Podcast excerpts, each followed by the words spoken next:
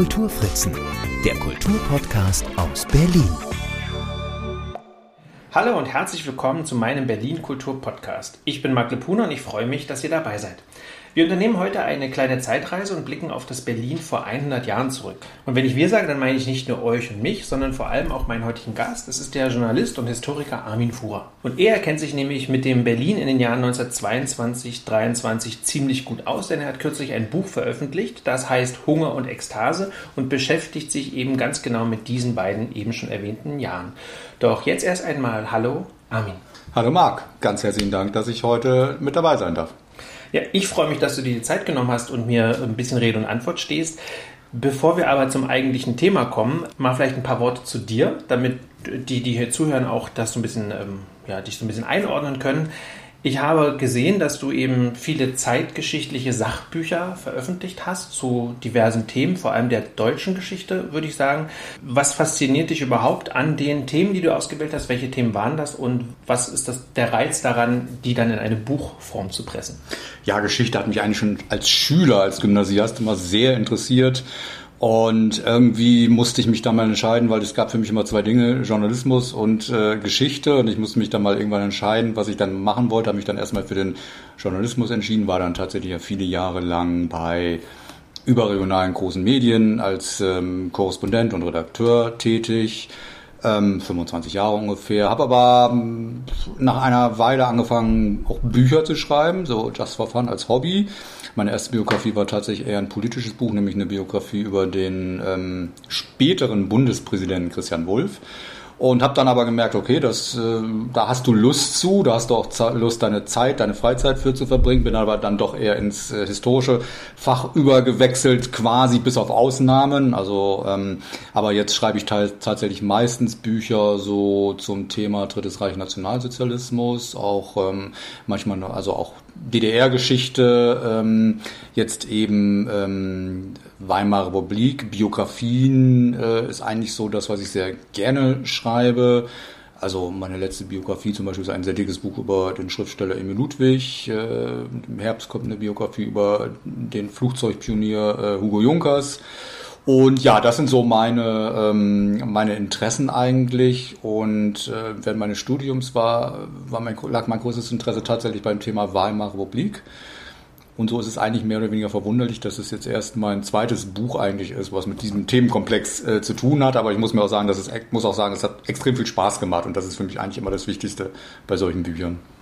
Ja, das kann ich gut verstehen und das äh, ist ja so ein Überblick, den, den du jetzt bietest in dem Buch.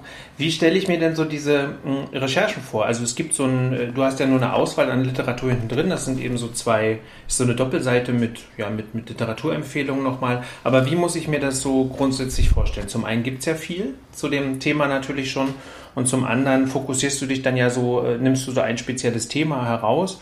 Hm, wie stelle ich mir, wie kann ich mir so die Recherche und den Zugang zu dem Thema vorstellen?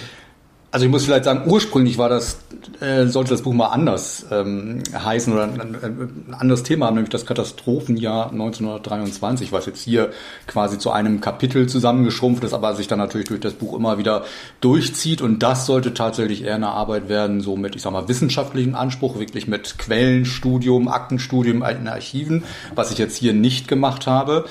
Ähm, und dann kam, wie das immer so ist, andere, auf, äh, andere Arbeiten dazwischen, Auftragsarbeiten und so weiter. Und dann merkte ich irgendwann, jetzt wirst du das äh, nicht mehr, zeitlich nicht mehr hinkriegen. Und dann fand ich es aber schade und wollte das Thema nicht ganz ad acta legen und kam dann eigentlich auf die Idee, dann machst du jetzt ein Buch über die Inflationsjahre ähm, über die Inflationszeit, die sich ja jetzt eben dann auch zum hundertsten Mal, oder wo wir gerade mittendrin stecken vor 100 Jahren gewissermaßen und äh, machst eben kein so ein wissenschaftliches Buch, sondern ein Buch so für eine breite, interessierte Leserschaft ähm, und nutzt also tatsächlich ähm, natürlich ähm, Standardwerke äh, zur Geschichte der Weimarer Republik, ähm, Werke zur, zur Inflation, ähm, dann natürlich viele äh, Memoiren, Erinnerungen und eine Zahl, große Zahl von, von zeitgenössischen Zeitungsartikeln. Das sind eigentlich so die Hauptquellen, würde ich mal sagen. Ja, ein paar amtliche Dokumente.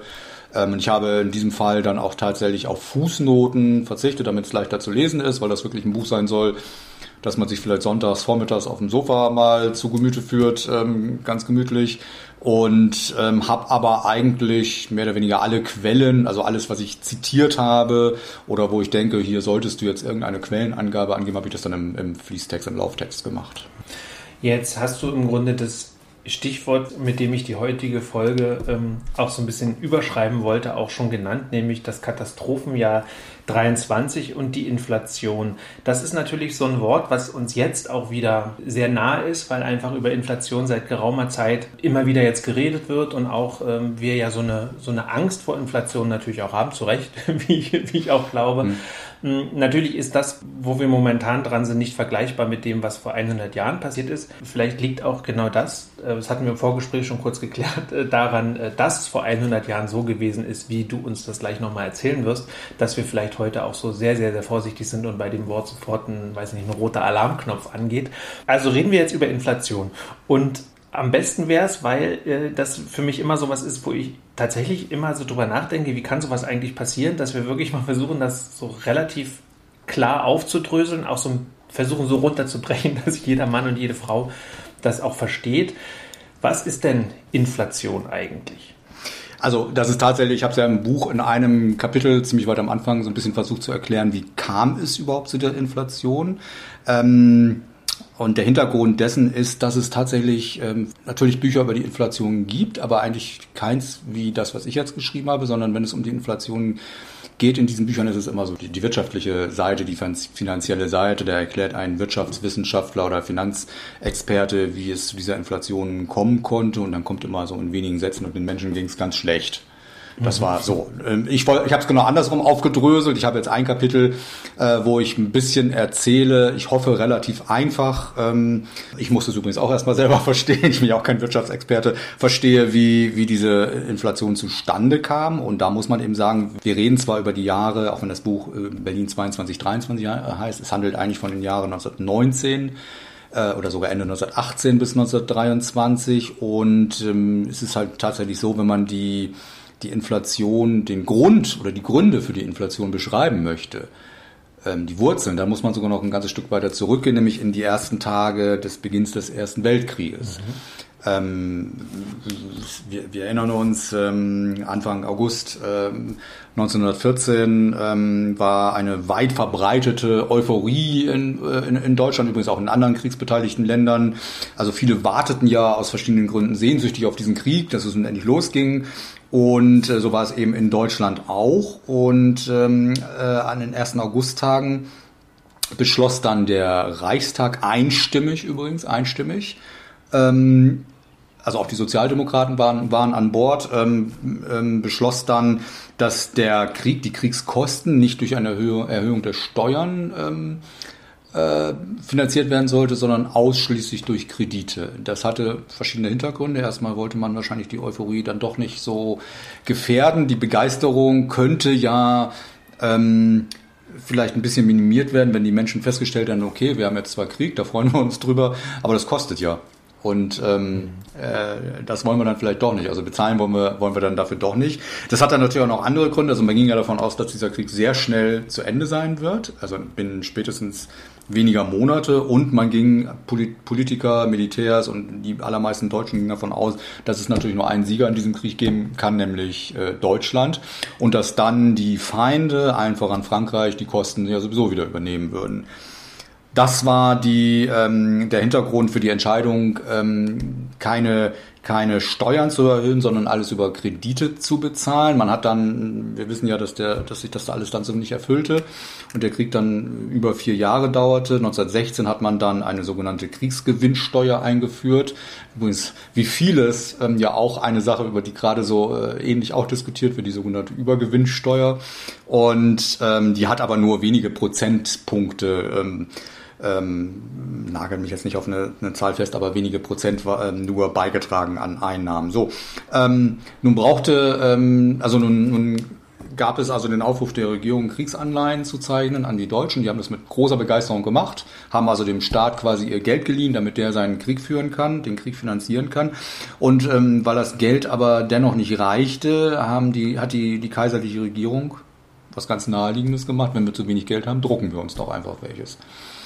Eigentlich ganz logisch, klingt erstmal ganz logisch und ähm, das hat man dann auch tatsächlich vier Jahre lang so durchgezogen. Es gab eigentlich auch keinerlei Kritik äh, daran, vielleicht ein paar, ein paar absonderliche Finanzexperten oder Wirtschaftswissenschaftler, aber sonst hat da eigentlich niemand ähm, Kritik dran geübt.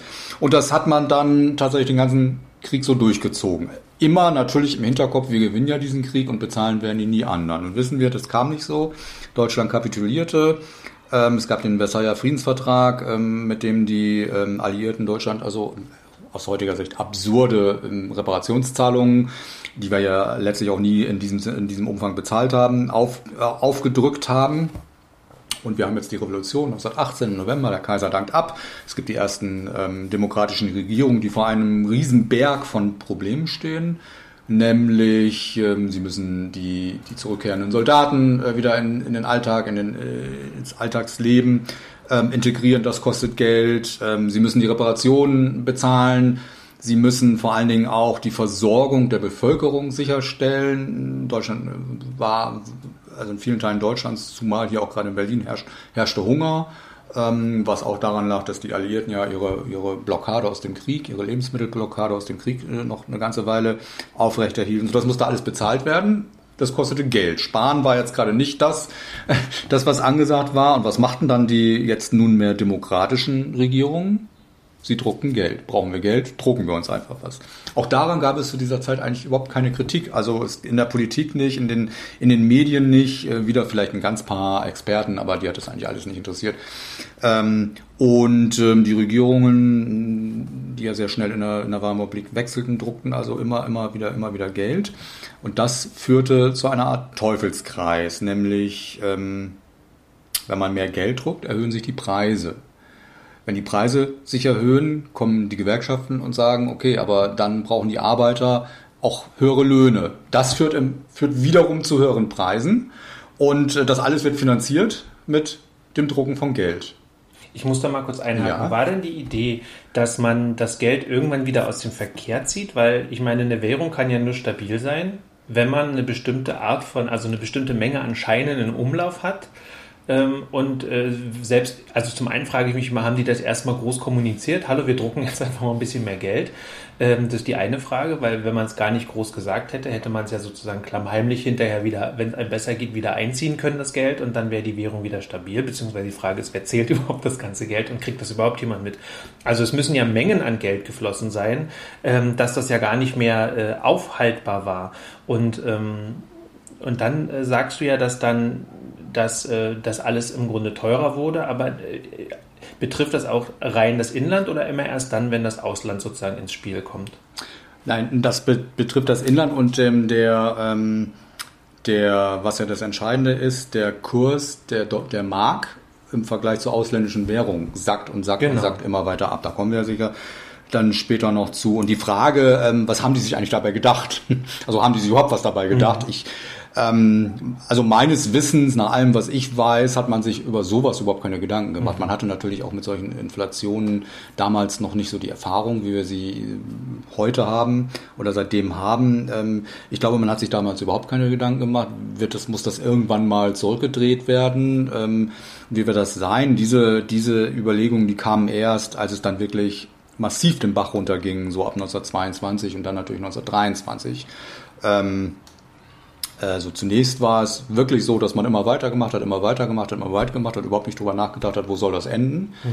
Ähm, und die Politiker haben, die Regierungen haben dann immer weiter Geld drucken lassen. Also ich habe im, im Buch so geschrieben, dass sie also im Prinzip an der, an der Gelddruckmaschine hingen wie, die, wie der Junkie an der Nadel. Mhm. Und ich glaube, das Bild trifft es tatsächlich auch sehr gut. Das war tatsächlich so eine Art Sucht. Man konnte gar nicht mehr aufhören. Es war ja auch so einfach. Es hatte ja auch bestimmte Vorteile, nämlich zum Beispiel dass deutsche Waren im Ausland lächerlich billig waren, ähm, also wirklich zu Dumpingpreisen angeboten werden konnten. Und da konnten die ausländischen Regierungen noch, noch so hohe ähm, Schutzzölle ähm, erheben. Das war nicht auf, das war nicht, nicht wieder einzufangen. Das funktionierte dann so ab Ende 1922 nicht mehr. Aber das war natürlich, ähm, das sorgte natürlich dafür, dass es in Deutschland praktisch keine Arbeitslosigkeit gab. Das darf man bei der ganzen Sache nicht, nicht vergessen. Und dass es der deutschen Wirtschaft in dem Sinne ziemlich gut ging. Ja, erstmal. Erstmal, Aber genau. Deshalb meine ich, also in dem Moment, wo sich das im Inland äh, abspielt, kann ich mir das sogar noch vorstellen. Aber in dem Moment, wo quasi Sachen aus dem Ausland zugekauft werden müssen oder, äh, oder eben, wenn es um Währungswechsel und wenn es um die Börse geht und so, da kann ich mir, also das weiß ich nicht, da habe ich mir Hm. schon gedacht, dass es da Leute gibt, die sich auch damals Gedanken darüber gemacht haben. Ja, wie schon gesagt, am Anfang noch gar nicht so. Das kommt dann so ab 21, 22. Wir müssen vielleicht gleich noch ganz kurz erzählen, wie die Inflation sich fortsetzt. Aber es gab zum Beispiel, das kann man heute sehr schön nachlesen, den britischen Botschaft in Berlin, Lord Debenham. Ein ganz kluger Mann, ein sehr deutschfreundlicher Mann und ein sehr Frankreich-kritischer dessen Herz wirklich mehr für Deutschland schlug als für Frankreich, der sich aber immer an den Kopf gefasst hat und gesagt hat, was machen die, wie können die das machen, das muss gestoppt werden, das muss aufhören, das sagt er schon, also schreibt er schon in seinem Tagebuch, die später veröffentlicht wurden, schreibt er in seinem Tagebuch schon ab, weiß nicht, Mitte, Ende 1921 aller spätestens, schreibt er, das kann so nicht weitergehen, damit müsst ihr aufhören, aber er traf halt, stieß halt bei, bei deutschen Politikern auf null Verständnis damit. Ähm, dann ist es eben tatsächlich so, da die Mark immer mehr an Wert im Vergleich zu ausländischen Währungen verlor, konnten die Deutschen sich keine ausländischen Waren mehr leisten. Ähm, Das war ganz schlimm natürlich für Teile der Industrie, vor allen Dingen für Teile der Landwirtschaft, also für die Landwirtschaft zum Beispiel, die einfach die, die äh, Dünger und solche Sachen aus dem Ausland bezog und auch Maschinen zum Teil ähm, und sich solche Dinge einfach nicht mehr kaufen konnte, nicht mehr leisten konnte. Und dann war es eben so, dass die, also zunächst war die Inflation, also wir hatten, oder so, wir hatten ähm, am Ende des Krieges oder am Beginn der Friedenszeit hatten wir einen, einen Dollarkurs, der ziemlich genau doppelt so hoch war wie vier Jahre vorher am Anfang des Krieges. Das mag aus heutiger Sicht, wenn man weiß, was dann später passierte, vernachlässigenswert sein, aber wenn ich mir vorstelle, wir hätten heute einen Dollarkurs, wir haben jetzt gerade fast die Parität erreicht, was uns ja schon ja, ein bisschen in Angst versetzt. Ähm, und wir hätten jetzt einen Dollarkurs von 2 Euro anstatt einem, würde uns das, glaube ich, schon relativ nervös machen.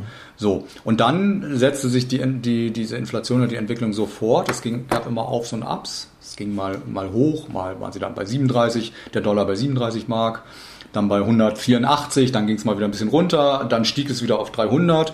Ähm, das war immer so ähm, auf und ab, aber jeweils über einen längeren Zeitraum sind immer ziemlich deutlich nach oben. Und auch da kann man jetzt sagen, 30, 300 Euro, äh, 300, 300 Mark ähm, im Vergleich zu 4,2 Billionen äh, für einen Dollar ist natürlich lächerlich wenig, aber auch da muss ich sagen, mal ganz grob, man darf mich da jetzt nicht festnageln, aber mal ganz grob gerechnet hätten wir, hatten wir einen im, im November 1921 einen Kurs Mark gegenüber Dollar, den wir vergleichbar heute hätten ein Euro, äh, ein Dollar zu 80 Euro.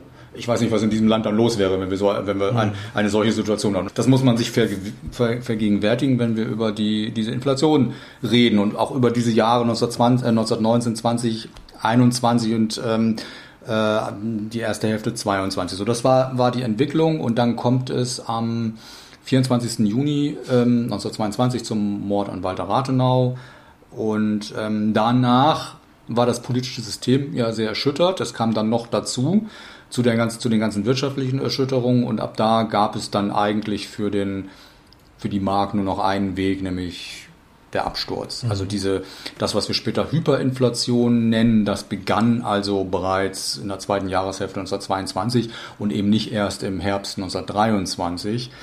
Ja, das war also, und dann, dann kam hinzu, dass also ab Herbst 1922 auch die Arbeitslosigkeit sehr stark anstieg. Dann kamen also diese sozialen Verwerfungen zu den übrigen, die, über die wir ja noch reden werden, äh, hinzu. Und das machte dann die Situation für Millionen von Menschen immer unerträglicher. Vielleicht nochmal kurz zur Ergänzung. Also Walter Rathenau war Außenminister, äh, als er ermordet wurde, gerade ein halbes Jahr im Amt und er wurde von, von einer rechten Organisation, Konsul, ermordet, erschossen in seinem Auto im Grunewald auf dem Weg zur Arbeit. Und er stand als zum einen als jüdischer Mann äh, und zum anderen eben auch als Politiker, der mit dem Ausland verhandelt hat, sowieso stark in der Kritik gerade von rechten Gruppen und von, auch von Kaisertreuen, sodass er ähm, ja ein sehr, sehr prominentes, nicht das erste prominente Opfer, also muss man auch nochmal sagen, Anfang der 20er Jahre sind ja viele Menschen, wurde auf viele Politiker Attentate verübt, manche erfolgreich, manche zum Glück nicht erfolgreich so dass äh, er aber, glaube ich, so mit der ist, glaube ich, so nach Erzberger, nach Matthias Erzberger, glaube ich, so der prominenteste und vielleicht sogar noch prominenter war er. Ne? Ich würde ihn als, als erste Stelle nennen. Das kam ja in Berlin, ähm, also kam es, also wie schon gesagt, die, die Ermordung, also der Mord fand am, das Attentat fand am 24. Juni statt, am 27. Juni wurde er beerdigt in Berlin. Da gab es ja eine, da haben die Unternehmen, äh, alle Geschäfte geschlossen, die Unternehmen geschlossen ab späten Vormittag, weil die demokratischen Parteien zu einer großen Massendemonstration aufgerufen haben, zu der tatsächlich eine Million Menschen gekommen sein sollen. Und ähm, das zeigt schon, das war auch so eine Phase, eine kurze Phase, wo wirklich die Demokraten mal wirklich zusammenstanden, was wir sonst in der Weimarer Republik ja leider sehr selten haben. Und das geht selbst bis in Teile der Rechten hinein, die über diesen Mord erschüttert waren. Das ändert sich dann bald wieder, aber ähm, in, insofern hat dieser war also das war ein Augenblick, wo wirklich die Weimarer Republik sich mal behauptet hat, weil es immer später, weil es später oft hieß, es war so ein totgeborenes Kind und so, das war es nicht. Mhm. Ähm, und auch 1923 ist ja quasi dann das Jahr der Selbstbehauptung. So. Und war aber ein ganz wichtige, vielleicht das wichtigste Datum in der Geschichte, bis dann kurz vor Schluss, bis dann Hitler kommt. Also in der Geschichte der Weimarer Republik. Du hast aber auch in dem Buch geschrieben, dass das eigentlich dieser Mord eben an Rathenau, den kann man lesen als Auftakt für die Talfahrt. Du hast es kurz ja auch schon angedeutet, also eigentlich als, Auf, äh, als Auftakt für den Weg in die Hyperinflation. Mhm. Kannst du das nochmal kurz ausführen und vor allem dann äh, den Weg beschreiben, äh, also diese gesellschaftliche Spirale, die das dann auch äh, nimmt? Ja, also als Auftakt quasi für den Absturz habe ich es, glaube ich, im Buch genannt, ähm, weil bis dahin gab es zwar ähm, relativ viele ähm, also Regierungswechsel in der Weimarer Republik, äh, also auch das würde uns heute beunruhigen, wenn wir alle paar Monate einen neuen Kanzler oder eine neue Kanzlerin hätten. Und so war es ja damals dann mehr oder weniger, aber trotzdem war es eigentlich eine politisch gesehen eine relativ ruhige Zeit. Ähm, nach den allerersten Verwerfungen mit den, mit den Aufständen und Putschen von rechts und links äh, also direkt der, während der Revolution mhm. und kurz danach ähm, lief es dann eigentlich relativ ruhig. Und ähm, dann gab es eben den Mord an Matthias Erzberger, ich glaube ein knappes Jahr vor Rathenau, wenn ich mich jetzt recht erinnere. Und dann eben den Mord an Rathenau und übrigens wenige Wochen nach Rathenau ja auch das Attentat auf den berühmten, sehr bekannten ähm, Journalisten Maximilian Harden, auch hier in Berlin. Und ähm, ja, wie schon gesagt, es gab also im allerersten Augenblick gab es so ein Durchatmen, man, man hielt zusammen. Ähm, es gab den berühmten Spruch von Reichskanzler Wirth, da steht der Feind, der Feind steht rechts. Da haben erstmal ganz viele mit dem Kopf geschüttelt, genau da steht er, aber das ähm, hatte sich dann, diese, diese Einigkeit hat sich dann sehr schnell im Laufe der nächsten zwei, drei, vier Monate wieder aufgelöst und ähm, die Republik fühlte sich dann wirklich, sagen wir, bedroht von rechts, jetzt in diesem Fall, wirklich nur noch von rechts. Und ähm, das wirkt sich natürlich, äh, politische Unsicherheit wirkt sich natürlich auf den ähm, auf, äh, auch auf die wirtschaftliche Situation. Also wir wissen ja, das Kapital ist ein scheues Reh, heißt es an der Börse, an der Börse mal so und, und, und so war es dort eben auch. Und äh, deswegen kann man diesen, diesen, ähm, diesen Mord oder dieses Attentat kann man so als Auftakt für den endgültigen Absturz nehmen. Am Tag ähm, des Attentats lag der Dollar, glaube ich, etwa bei 305 oder 310 Mark, was ja auch schon eine mhm. immense, erschreckende Zahl ist eigentlich. Und das war aber wirklich damals nur eine kleine, nur noch eine kleine Randnotiz wert auf Seite 1. Ähm, und dann geht es, dann, dann geht es eben beständig und mit großen Schritten bergab. Und dann kommt ja ähm, das Jahr 1923 mit dem Anfang 23 mit der Ruhebesetzung, ähm, die ja dann dafür sorgt, ein Grund dafür ist, dass die die Reichsmark eigentlich jeden Wert verlieren wird. Mhm. Und äh, sie verliert dann eben rasant den Wert. Ähm, und ich, du hast es ja als Spiralwirkung auch beschrieben und äh, kurz schon angedeutet. Also wir haben zum einen steigende Preise, was wiederum steigende Löhne erfordert. Und so ist das also ein, ein Hin und Her. Äh, und ich kenne jetzt äh, vor allem Bilder ähm, auch aus der Zeit kurz nach dem Krieg, wo wir jetzt nicht über die Inflation reden, aber wo mit Lebensmitteln quasi bezahlt wurde oder mit Kohle und das Geld einfach schon so wenig Wert hatte, dass man sich dann gar nicht mehr darauf verlassen konnte. Und von der Inflation, äh, also 1922, 23, dann vor allem 23, gibt es ja eben dann auch diese Bilder mit den Wäschekörben, wo das mhm. Gehalt in Wäschekörben ausgezahlt wurde, wo die Leute äh, zum nächsten Laden rannten und während sie quasi rannten, verlor das Geld mhm. schon mhm. so an Wert. Man kriegt das ja nicht so richtig im Kopf und kann das sich so gar nicht so richtig ausmalen. Wie oft wurden denn so äh, die aktuellen Kurse und diese aktuellen Werte und welche Chancen hatte denn da der Bäcker jetzt seine Preise anzupassen? Also ich kann mir das so im, im Detail, so im Alltag gar nicht vorstellen, wie das der, der, dann sagt der Bäcker jetzt heute, äh, nee, jetzt machen wir das noch eine Million teurer. Ja gut, das mit der Million teuer, das ist dann wirklich 1923. Das sind so, und da, ich warne aber ein bisschen davor, sich immer nur darauf mhm. zu fokussieren. Das ist natürlich das Wahnsinnige, Fantastische, das in Erinnerung geblieben ist. Aber ähm, wenn wir jetzt von 1921 beispielsweise reden, da reden wir eben nicht von Millionen Schritten, sondern nur von Verdopplung oder Verzehnfachung, mhm. sage ich mal. Was aber natürlich für die Menschen im Alltag ähm, eine große Belastung war und für die Menschen natürlich damals total erschreckend war.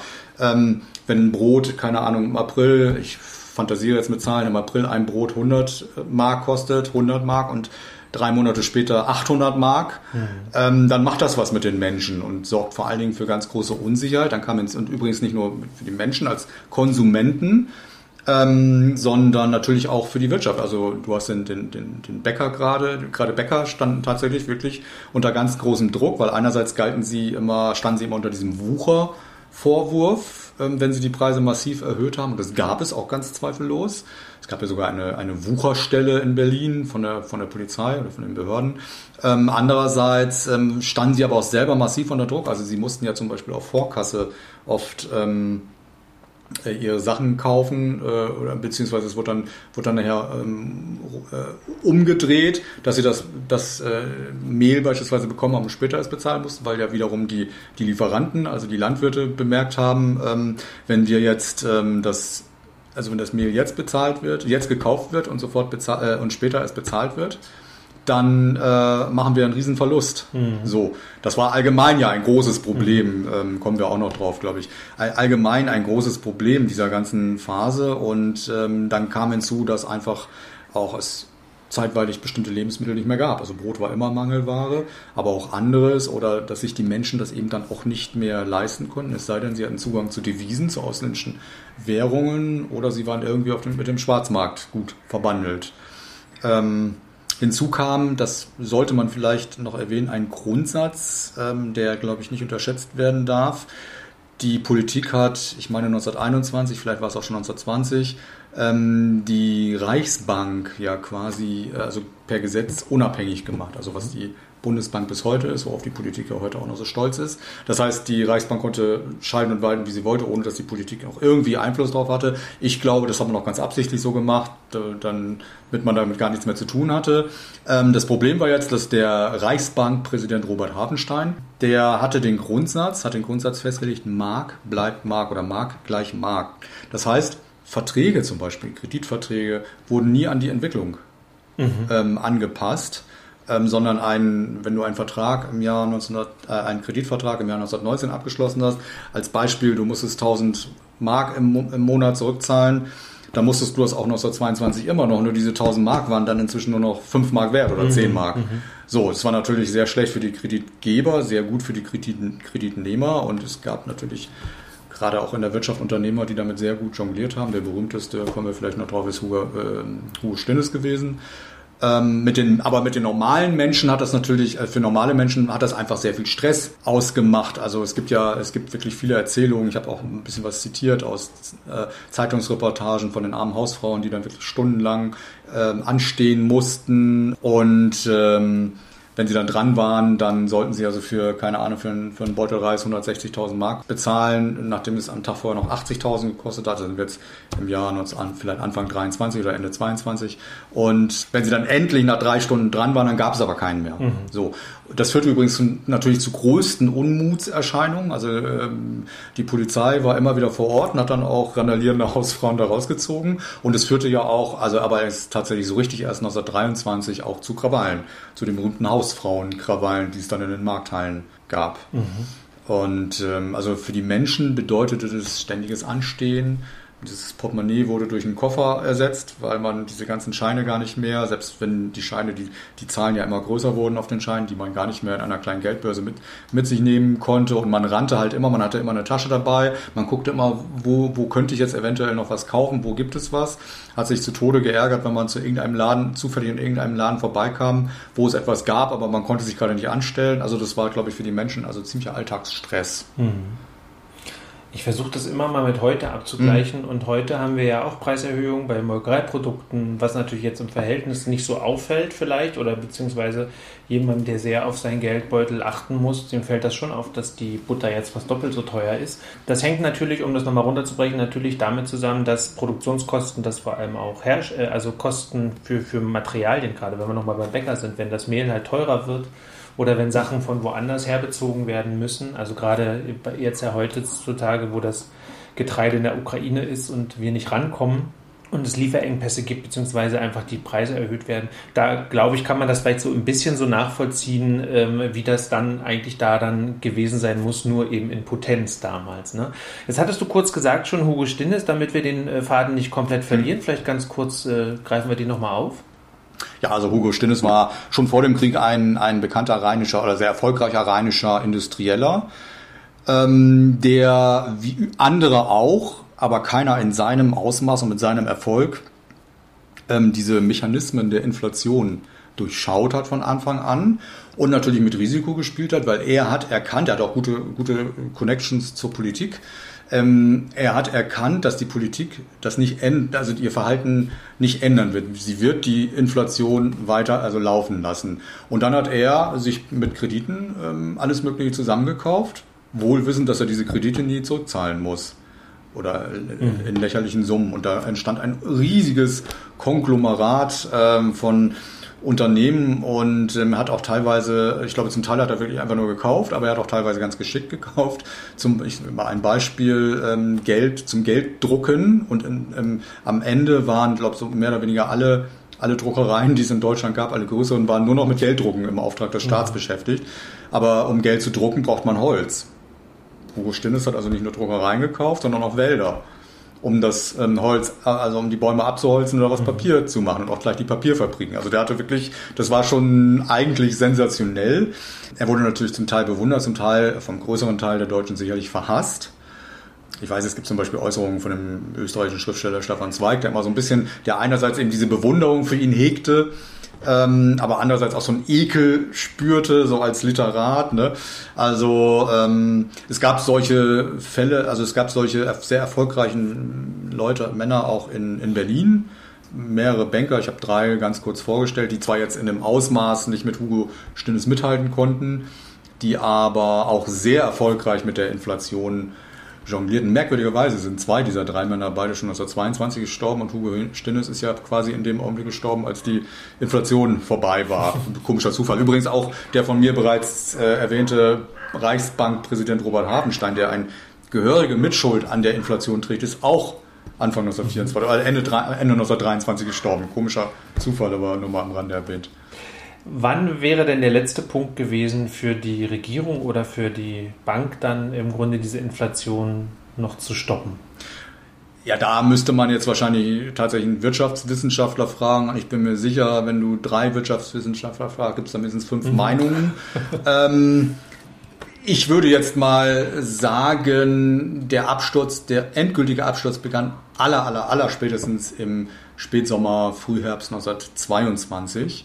Natürlich hätte man die Inflation eigentlich schon viel früher stoppen müssen, ähm, aber der absolute ähm, Absturz begann in dem Augenblick, in dem die Arbeitslosigkeit hochschnellte. Ähm, weil die Leute konnten sowieso von ihrem Gehalt nur noch mehr schlecht als recht leben, kommen wir vielleicht auch noch zu. Aber als sie dann auch noch Arbeitslosengeld vom Staat bekamen, das, das eigentlich gar nichts mehr wert war, weil der Staat kam da ja gar nicht mehr hinterher, auch mit den Erhöhungen dann nicht mehr hinterher, da wurde es dann richtig kritisch. Und ab 1923 ähm, oder ab Ende 22 gibt es dann eben auch Hungerkrawalle, ähm, Radau, Demonstrationen. Es gibt auch zum Beispiel mehrere Tote bei, wenn, wenn, wenn Berliner äh, aufs Land fahren und ähm, da Kartoffeln äh, in, in, im Dunkeln der Nacht äh, von, den Felder, von den Feldern äh, stehlen. Äh, die Landwirte wehren sich dann mit eigenen ähm, sagen wir, Truppenverbänden, hätte ich jetzt fast gesagt, ähm, oder, und die Reichswehr und die Polizei stehen dann da und da gab es also sogar ein zweijähriges totes Kind, mhm. wurde da, also ein Kind wurde da erschossen und also ich würde sagen, der allerspäteste Zeitpunkt, der allerspäteste Zeitpunkt wäre im Frühherbst 1922 gewesen.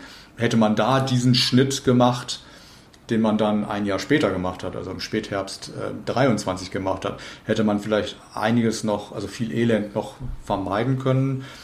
Allerdings müssen wir da, dazu rechnen, da, dazu sagen, dass dann eben ab Januar 23 die Ruhebesetzung kommt.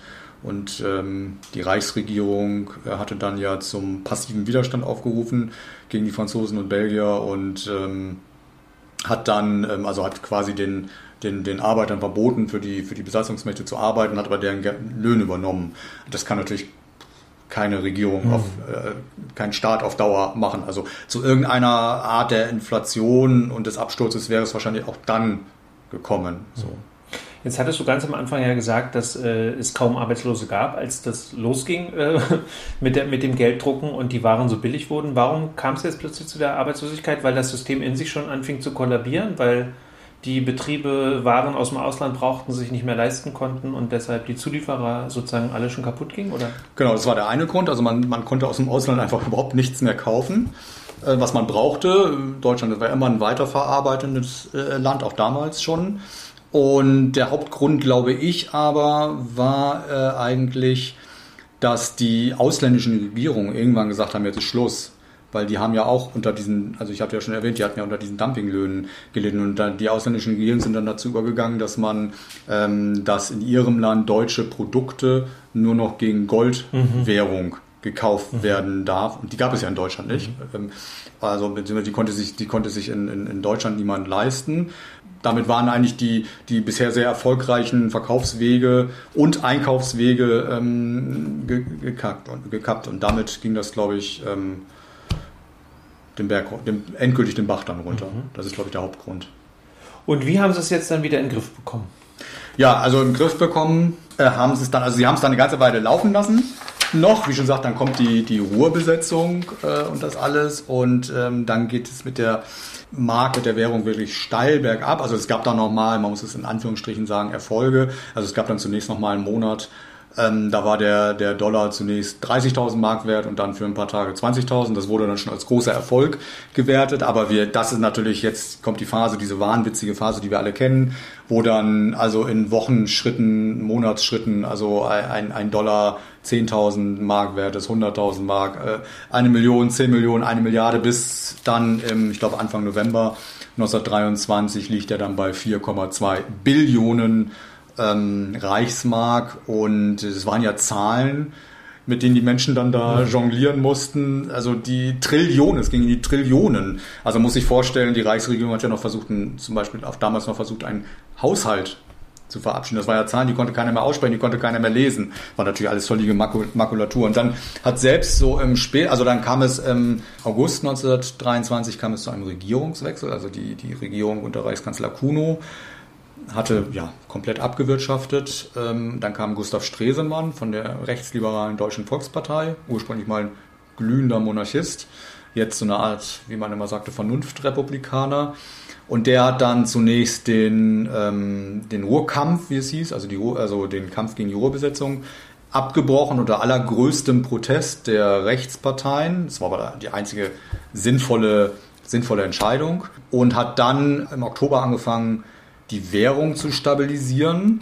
Und das hat er in erster Linie dadurch geschafft, dass er also Mitte Oktober die Deutsche Rentenbank gegründet hat. Also er hat wirklich einen, einen Cut, einen, einen radikalen Schnitt gemacht, was zu diesem Zeitpunkt schon viele Experten auch gefordert hatten. Also er hat die Deutsche Rentenbank gegründet und die hatte nun eine als Grundlage, als finanzielle Basis eine Zwangsanleihe von allen landwirtschaftlichen und gewerblichen Betrieben in Deutschland. Das war fiktives Geld. Das, also die mussten das Geld nicht wirklich bezahlen, aber sie hätten im Fall des Falles hätten sie dafür einstehen müssen. Das war eine Zwangsanleihe in Höhe von 3,2 Milliarden Rentenmark. Und eine Rentenmark wurde, also wurde festgelegt auf eine Goldmark. Also das war schon eine ordentliche Summe. Und äh, eine Rentenmark, die man sich aber jetzt nicht als Zahlungsmittel vorstellen muss, sondern so als fiktives Geld eigentlich, nur um quasi auf dem Papier zu bezahlen. Eine, also eine Rentenmark war entweder eine Goldmark wert oder eine Billion Papiermark, eine Billion. Und ähm, Zugleich kam es dann zu einer, also der Dollar bekam dann einen neuen, einen neuen Wert festgelegt, nämlich 4,2 Rentenmark, 4 Rentenmark 20 und das war exakt der Wert, den er am Beginn des Krieges hatte. So. Der Staat beschränkte massiv seine Ausgaben, was, was schon, was ja auch gefordert worden war und sorgte dafür, dass sowohl er selbst, also als auch die Wirtschaft, also nur noch in einem sehr kleinen Rahmen Kredite nehmen konnten, ähm, damit, damit eben dieses ganze System mal zur Ruhe kommt und stabilisiert wird. Und das funktionierte dann auch das beruhigte sich tatsächlich. Also es gibt dann schöne, haben es auch ein bisschen zitiert im Buch, es gibt dann schöne Zitate, wie sich ähm, so ab, also zu Weihnachten im Dezember, das dann alles ein bisschen normalisiert. Ähm, man kann wieder im Café sitzen ähm, und äh, ein Stück Kuchen essen, ohne sich finanziell vollkommen zu ruinieren. Ähm, es gibt zwar keine Weihnachtsbäume, aber wenn man Glück hat, kriegt man drei Weihnachtskarpfen zu essen. Mhm. So, also das geht so ganz langsam wieder los und es gibt so ein allgemeines Aufatmen in, in Berlin. Das ist, glaube ich, ganz schön mit ein paar Zitaten ganz schön beschrieben. Und wie gesagt, das äh, stabilisiert sich dann alles und Ende August 24, also etwa ein Dreivierteljahr nachdem Stresemann diesen Cut durchgezogen hatte, wird dann die neue Reichsmark eingeführt. Und da war das Neue, dass sie also zumindest 40 Prozent durch Gold oder durch in Gold tauschbare Devisen gedeckt sein musste. Diese Deckung, diese Golddeckung hatte auch die kaiserliche Regierung am Anfang des Krieges aufgegeben. Sonst hätte das mhm. mit dieser äh, Inflation oder dieser Explosion der, der Währungsmittel, äh, der Geldnoten gar nicht funktionieren können. So, und das wurde jetzt wieder, wieder eingeführt. Eine Reichsmark wurde gegen eine Rentenmark getauscht und wiederum eine Billion Papiermark gegen, eine, äh, gegen die neue Reichsmark. Das hat auch gewirkt. Ähm, die alle alle ähm, anderen Geldmittel wurden bis, ich glaube, bis 1926 dann einge, ähm, ähm, einkassiert quasi, dann konnte man dann nicht mehr bezahlen, hätte sowieso keiner mehr genommen. Pech hatten allerdings alle ähm, Besitzer von Bankguthaben und von staatlichen Schuldverschreibungen. Also zum Beispiel die ganzen Menschen, die im, im, Krieg dem Staat Geld gegeben hatten, um den Krieg zu finanzieren, sind nämlich leer ausgegangen. Das hat natürlich zu einem riesen Unmut geführt und ist in meinen Augen auch ein Grund später, ähm, warum Hitler so erfolgreich war, um es mal so zu sagen.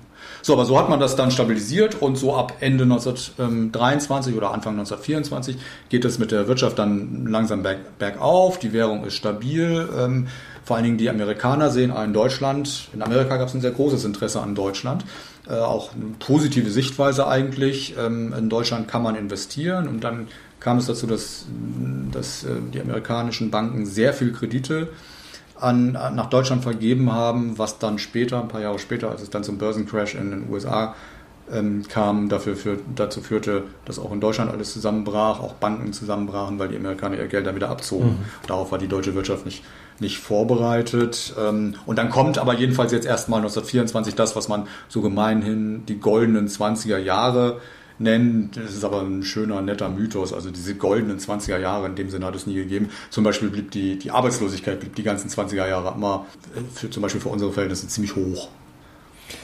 Ja, das äh, war jetzt ein ganz schöner Ritt. Ja. Einmal durch die, sagen wir, durch die wirtschaftliche und, äh, und politische Situation dieser Zeit. Ich wollte mit dir ja eigentlich auch noch über die, über die gesellschaftlichen Auswüchse der Inflation reden. Jetzt haben wir aber schon eine gute Dreiviertelstunde gesprochen und ich würde sagen, wir machen dann für heute einen Cut und äh, teilen sozusagen unser Gespräch, weil damit der Podcast nicht zu lang wird und sprechen dann einfach in der nächsten Folge über ja, über die Ekstase. Jetzt haben wir mehr über den Hunger vielleicht gesprochen und dann reden wir jetzt dann ein bisschen mehr über die Ekstase. Deshalb bedanke ich mich jetzt erst einmal und ja, alle, die äh, den Podcast jetzt äh, gehört haben, dürfen also gespannt sein auf die nächste Ausgabe. Da geht es dann direkt mit Armin weiter und wir sprechen dann über die Tanzwut, die Sexwut und alles, was damit zu tun hat, ähm, dann einfach in der nächsten Folge. Vielen Dank fürs Zuhören.